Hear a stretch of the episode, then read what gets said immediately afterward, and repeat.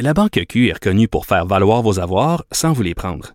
Mais quand vous pensez à votre premier compte bancaire, tu sais, dans le temps à l'école, vous faisiez vos dépôts avec vos scènes dans la petite enveloppe. Hmm, C'était bien beau. Mais avec le temps, ce vieux compte-là vous a coûté des milliers de dollars en frais, puis vous ne faites pas une scène d'intérêt. Avec la Banque Q, vous obtenez des intérêts élevés et aucun frais sur vos services bancaires courants. Autrement dit, ça fait pas mal plus de scènes dans votre enveloppe, ça. Banque Q, faites valoir vos avoirs. Visitez banqueq.ca pour en savoir plus. Acheter une voiture usagée, ça peut être stressant, mais prenez une grande respiration. Et imaginez-vous avec un rapport d'historique de véhicule Carfax Canada qui peut vous signaler les accidents antérieurs, les rappels et plus encore. Carfax Canada. Achetez l'esprit tranquille. Geneviève Peterson. Elle réécrit le scénario de l'actualité tous les jours. Vous écoutez Geneviève Peterson. Cube Radio.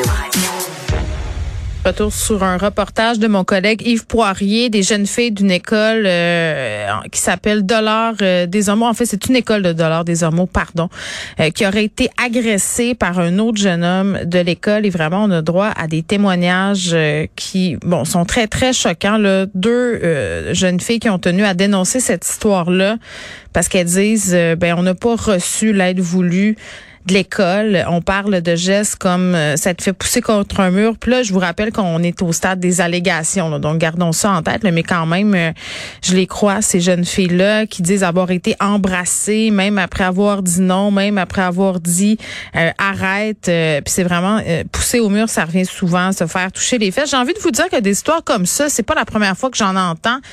Euh, je vais taire l'école euh, dans laquelle euh, ces affaires-là m'ont été rapportées, mais moi, j'ai beaucoup de témoignages sur une école en particulier de Montréal où il y a un petit jeune homme comme ça qui a l'air de sévir au vie au-dessus de tout le monde. Et ce qu'on a l'air de faire au niveau de la direction, c'est de minimiser l'affaire comme il n'y a pas de plainte à la police. Donc, tu sais, ça, ça semble être nerf de la guerre. D'ailleurs, on apprenait que suite au reportage de TVA, le SPVM allait faire enquête. J'ai envie de vous dire que c'est une méchante bonne affaire, mais les violences sexuelles à l'école, c'est un phénomène qui est présent. Puis les directions scolaires, à mon sens, ne sont pas toujours aptes à réagir de façon adéquate. On en parle avec Mélanie Lemay, qui est cofondatrice du mouvement Québec contre les violences sexuelles. Madame Lemay, bonjour. Bonjour. Bon, est-ce que ça vous étonne d'assister à ce type d'histoire où on semble avoir une direction, comment dire, euh, moins que proactive dans un dossier où il y a des allégations d'agression sexuelle? Ben, j'aimerais vous dire que oui, mais malheureusement, c'est pas le cas. Ben, sur cette école-là spécifiquement, il y a une membre de notre collectif jeunesse qui avait aussi tenté de dénoncer à l'époque et qui avait vécu exactement la même situation de la part de la même direction. Oh. Donc, c'est malheureusement euh, pas du tout un cas isolé. Puis ça se produit un peu comme vous le nommez là, dans différentes écoles, C'est vrai. un peu partout au Québec. Puis c'est vraiment troublant. Ben oui, puis moi ces témoignages-là me sont parvenus là euh, via euh, le compte Instagram des gens qui j'ai parlé, la voix des jeunes comptes, mais même à l'école que fréquente ma fille, des histoires comme ça, il y en a souvent. C'est plate à dire. Euh, de voir des témoignages comme ceux-ci, cette directrice qui aurait dit, ben il faut pas trop en parler, euh, faut pas faire de vagues, ça vient complètement contre le message qu'on essaie de faire passer aux gens depuis des années, c'est-à-dire de, de, de dénoncer ou de dire ce qui s'est passé ou de mettre un stop à tout ça. Là. Exactement, parce qu'on dit aux jeunes, ben il faut dénoncer, mais on on s'intéresse pas à vraiment assurer. Va voir un adulte, c'est ça qu'on nous dit quand on est jeune. Va voir un adulte. Ouais, puis l'affaire, c'est qu'il y a rien qui dit que l'adulte il va agir. Il n'y a aucune conséquence en ce moment si un, un adulte décide de ne pas agir, de rien faire. Mm. Euh, il n'y a rien qui est prévu dans les lois actuelles pour sanctionner des directions d'école ou même des centres de services scolaires. Parce que malheureusement, ce qu'on reçoit comme témoignage aussi, c'est que ça bloque pas juste du point de vue des écoles, ça bloque aussi du point de vue aussi des hautes directions. Fait que nous, ce qu'on dit, c'est qu'il y a vraiment un enjeu majeur, une omerta, parce qu'on préfère valoriser euh, l'image et la réputation de ces institutions-là plutôt que de se questionner sur qu'est-ce qu'on doit faire en fait pour protéger les jeunes au Québec.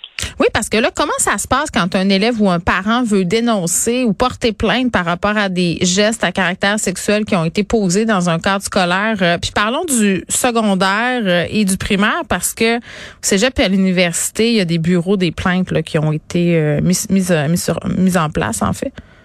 Ouais, ben en fait, ce qui se passe, c'est qu'en ce moment, mettons, un jeune vit une agression sexuelle de la part d'un autre jeune. Ben en théorie, c'est la DPJ qui doit enquêter et agir. Mais l'affaire, c'est que à ce statut, ce qu'on constate, c'est que souvent, c'est banalisé, c'est minimisé en disant Ah, mais tu sais, c'est des erreurs de jeunesse, ou tu sais, c'est pas si grave que ça, ils savaient pas ce qu'ils faisaient. Alors que plus de 80 des agresseurs sexuels adultes avouent avoir commencé en étant jeunes. C'est qu'on est en train de se questionner ensuite sur pourquoi on voit autant d'agressions sexuelles ou même des féminicides dans la société, mais on fait rien en fait pour éviter que cette violence-là escalade et se transmettre d'une génération à l'autre. Puis mm. quand ça concerne des adultes ou des gens en situation d'autorité, mm. ben, ce qu'on voit, c'est qu'on veut protéger un peu euh, ses collègues ou il y a une certaine immunité qui s'installe. Mm. Euh, tout le monde sait, par exemple, qu'un certain coach invite ses étudiantes euh, ah, ben le soir à consommer de l'alcool avec lui dans sa résidence privée. Fait que c'est comme il y a beaucoup de, de, choses qui sont dites, mais peu qui sont vraiment mises en action. C'est ça qui est troublant. C'est ça qui est troublant. oui, ben il y a rien. Puis souvent après coup, vous le dites là, on se rend compte qu'il se passait bien des affaires, que les gens étaient au courant. Ça a été le cas euh, avec l'équipe de basketball là, à l'école Saint-Laurent où on a su après qu'il y a bien des gens qui trouvaient ça pas normal, toxique. Euh, mais quand même, Madame Lemay, puis là c'est super délicat ce que je vais dire, là, mais je suis curieuse d'avoir votre avis là-dessus. Il y a une différence entre par exemple un enfant de 6 ans puis un enfant de 15 ans qui commettrait des gestes à caractère sexuel. Je m'explique. Euh, moi, quand j'étais petite au primaire, à un moment donné, en première, deuxième année, les petits gars ils regardaient en dessous de nos jupes. C'est arrivé à un moment donné, euh, un petit gars dans ma classe me donnait un bec de force. Je veux dire, à ce stade-ci, ça relève plus de l'éducation au consentement. Là, c'est tout un. C'est parce que on parle beaucoup de la conséquence, mais tout ce qui vient avant, tu sais, je vous parle de ça parce que vous m'avez dit euh, les agresseurs souvent commencent jeunes, mais si on les prenait jeunes, les petits gars qui dépassent les limites, je parle à 6-7 ans, là, puis qu'on leur expliquait, on serait peut-être pas obligé d'arriver au processus de plainte. C'est ça aussi, c'est tout ce travail-là qui semble pas être fait. Exactement, c'est la raison du pourquoi aussi on demande qu'il y ait un corridor de services qui soit intégré dans le quotidien des jeunes. Hmm. Parce qu'il n'y en a pas de ressources à l'échelle du Québec qui fait ça, ce mandat-là. C'est ça qu'on demande au gouvernement, c'est qu'on dit, regardez, vous dites aux parents que, par exemple, ils ont accès à quatre heures de consultation juridique auprès la commission des services juridiques. Mais ça, là, ça veut pas dire que le parent va payer ensuite le 20 000 ou 50 000 dollars que ça nécessite pour aller poursuivre la direction d'école. Ça veut pas dire non plus que le jeune va avoir eu accès aux outils aussi pour se responsabiliser et faire en sorte de prévenir aussi le potentiel de récidive une fois rendu plus vieux ou mm. plus euh, mature ou peu importe. Parce que d'une certaine façon, tu sais, tu me mets, ouais, mais tu sais, quand on est plus jeune, on y pense pas nécessairement, ou ça peut avoir l'air anodin. Moi, j'ai entendu parler d'une situation de viol collectif dans une cour primaire. Oui, mais là, on parle d'une. Je comprends. Oui, je comprends, mais je veux dire, c'est pas répandu. Là. On parle ici d'une exception. Mon point. Mais ce que je veux dire, ça peut arriver. On peut pas non plus minimiser qu'à ces âges-là, avec la pornographie, avec des situations qui n'ont pas été dénoncées dans une famille ou peu importe, il y a des enfants qui sont exposés à de la violence extrême mm. et que malheureusement, faute d'avoir des espaces sécuritaires où ils peuvent dévoiler ou dénoncer, ben malheureusement, ils restent avec ça. Puis plus du tiers des jeunes qui vivent de la violence vont pas dénoncer quand ils sont euh, ben les deux tiers vont dénoncer une fois rendus adultes.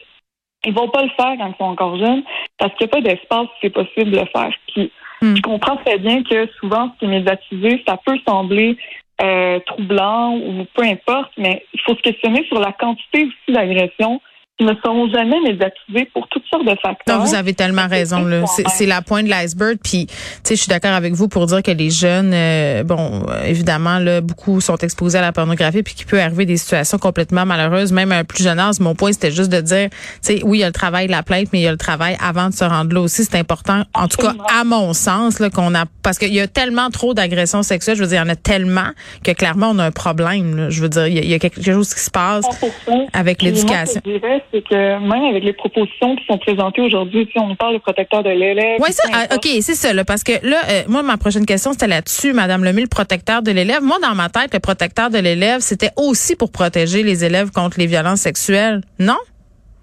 Ben, c'est ça qui disent du mélange jeu, c'est qu'on reste dans une logique où on attend que le geste a été commis, puis que le jeune, finalement, est traumatisés et doivent dénoncer. Mais l'enjeu là-dedans, c'est qu'on n'est pas en train de parler de prévention, de sensibilisation, d'emmener les jeunes aussi à pouvoir s'outiller pour reconnaître les situations de violence qui est autour mm. d'eux. Puis à ce stade-ci, ce qu'on fait, c'est qu'on leur donne souvent des cours théoriques qui sont pas nécessairement appliqués à leur réalité On leur donne ça en fin d'année ou des choses comme ça qui font en sorte qu'au final, il y a des dévoilements. Les professionnels sont pas formés pour les recevoir. Puis on se Mhm. retrouve dans une espèce de cafouillage où finalement, ben les jeunes essaient de dénoncer. Ils sentent qu'il n'y a pas de réception autour d'eux. Puis ils vivent avec ça super longtemps. Tu sais, en moyenne, euh, les hommes qui ont vécu une agression sexuelle, euh, ils vont attendre 40 ans avant d'en reparler à nouveau. Ouais. Euh, pour ce qui est des jeunes femmes, ça peut aller jusqu'à 7 ans pour le corps, puis 13 à 14 ans pour une grande partie aussi.